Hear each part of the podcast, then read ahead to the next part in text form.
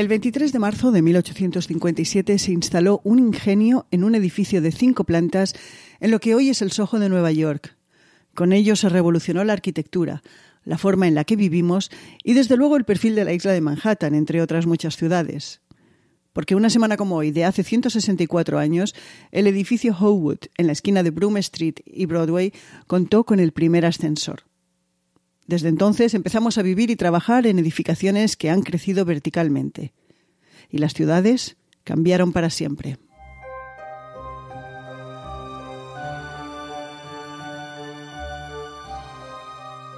Bienvenidos una semana más a Calendario de Historias. Soy Ana Nieto y les invito a que me acompañen a repasar el pasado, a conocer a sus protagonistas y a ver lo que nos queda de ello hoy.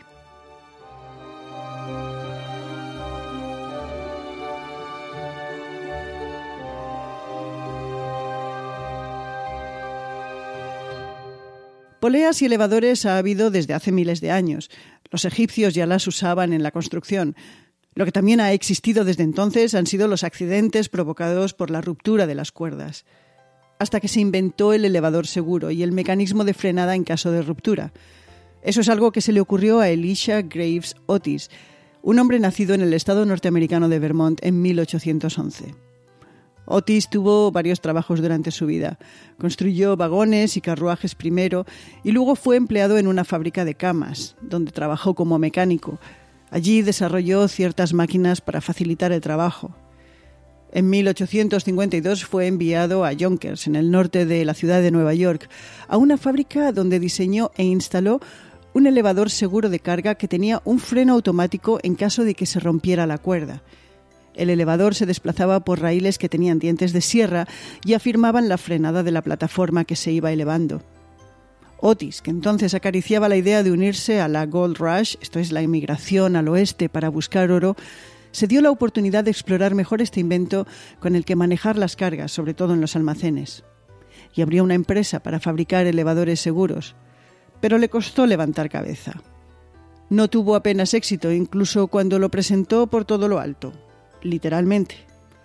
La crónica que recordaba el New York Times en el centenario de Otis a mediados del siglo pasado explicaba que para dramatizar la seguridad del elevador, el propio Otis hizo una demostración en el Crystal Palace de Nueva York. Ataviado con un traje con levita y sombrero de copa, similares a los que vestía quien poco después fue presidente, Abraham Lincoln, el inventor ascendió a un elevador abierto ante una gran audiencia. Llegado a un punto, pidió que cortaran de un hachazo el cable, se oyó algún que otro grito en la sala, pero la plataforma se mantuvo firme y la industria del elevador comenzó a ascender, escribía el cronista en el Times. Era 1854 y aquella puesta en escena no fue lo viral que Otis hubiera querido. Apenas dos publicaciones lo recogieron y con escaso detalle. No le dio más que para tener algunas órdenes en ascensores de carga, hasta que tres años más tarde instaló el ascensor en el edificio de Soho que en aquel momento ocupaban las tiendas de textil y porcelanas de Howood. Eran cinco plantas y la gente realmente podía subir y bajar. No era más elevado que otros de la época, pero el ascensor era un reclamo publicitario que hacía que la gente se acercara y estuviera más tiempo en el almacén y por lo tanto terminaran comprando. El ascensor entonces era hidráulico lo movía un motor de vapor en el sótano y costó 300 dólares de la época.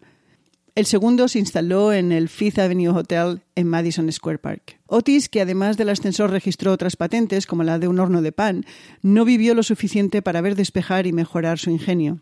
Murió en 1861 y de la empresa se ocuparon sus dos hijos.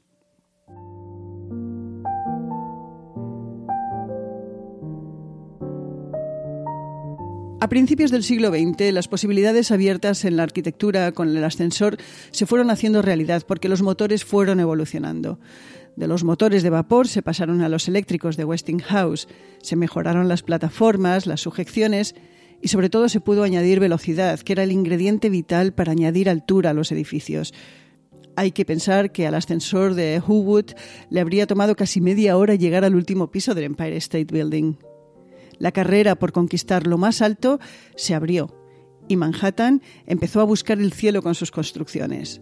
En las tres primeras décadas del siglo XX se alzaron el Woolworth Tower, el Chrysler Building y el Empire State, por citar algunos de los más famosos.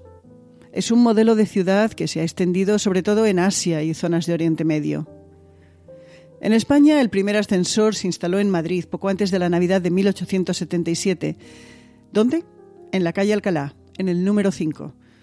Pero no lo busquen, porque ni el ascensor ni el edificio en el que operó superaron la destrucción de la Guerra Civil.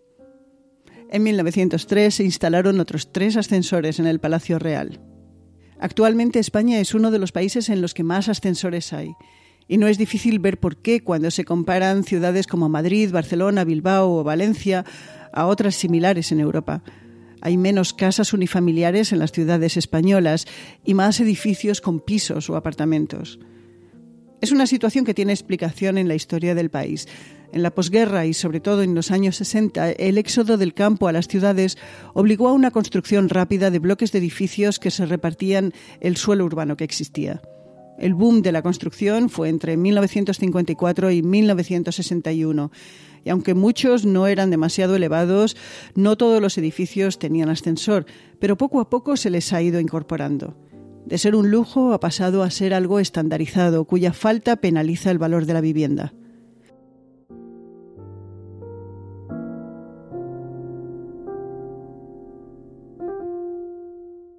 Hoy los ascensores son una pieza básica del diseño de las ciudades y Otis se mantiene como una de las empresas más importantes en el sector.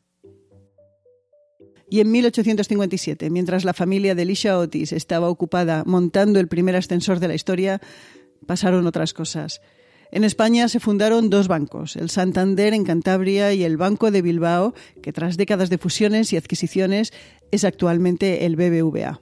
Mientras Francia y el Reino Unido declararon la guerra a China, la llamada Segunda Guerra del Opio, una guerra en esencia comercial alrededor del opio que se liberó en el campo de batalla y que terminó con la legalización del comercio de esta droga y su apertura a varios países. Para China, que prohibía las transacciones de opio, fue una gran humillación. Y el profesor de historia estadounidense Stephen Platt escribe en su libro Imperial Twilight que fue uno de los periodos más oscuros del imperio británico. Tampoco fueron tiempos mejores en Estados Unidos. Para empezar, se desató el llamado pánico de 1857, que vino, como no, de la especulación financiera en el sector del ferrocarril y terminó con la bancarrota de una aseguradora que destapó una serie de crímenes de cuello blanco y abrió a la vez una crisis financiera que llegó hasta Europa. La de 2008, la gran recesión, no fue la primera. Pero por otro lado se empezaron a escribir las líneas de la historia que llevarían a la Guerra Civil estadounidense de 1861.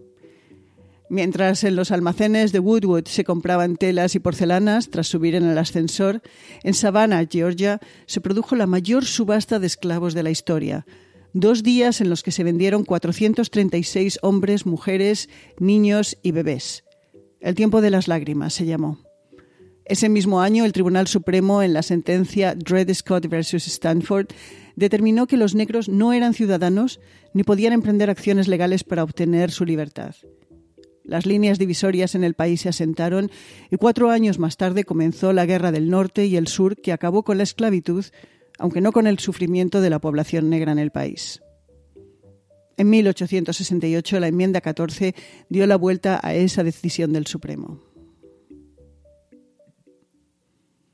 Y terminamos con una frase de Simone de Beauvoir. Hay algo en el aire de Nueva York que hace que dormir sea inútil. Esto ha sido todo en calendario de historias por hoy. María Luz Rodríguez desde Urense y Ana Nieto, yo desde Brooklyn, les deseamos una muy buena semana y les pedimos que si les ha gustado lo que han oído, se suscriban. Es gratis y así cada lunes llegará automáticamente los siguientes capítulos a la plataforma de podcast que elija para escucharnos. Volvemos el lunes. Cuídense.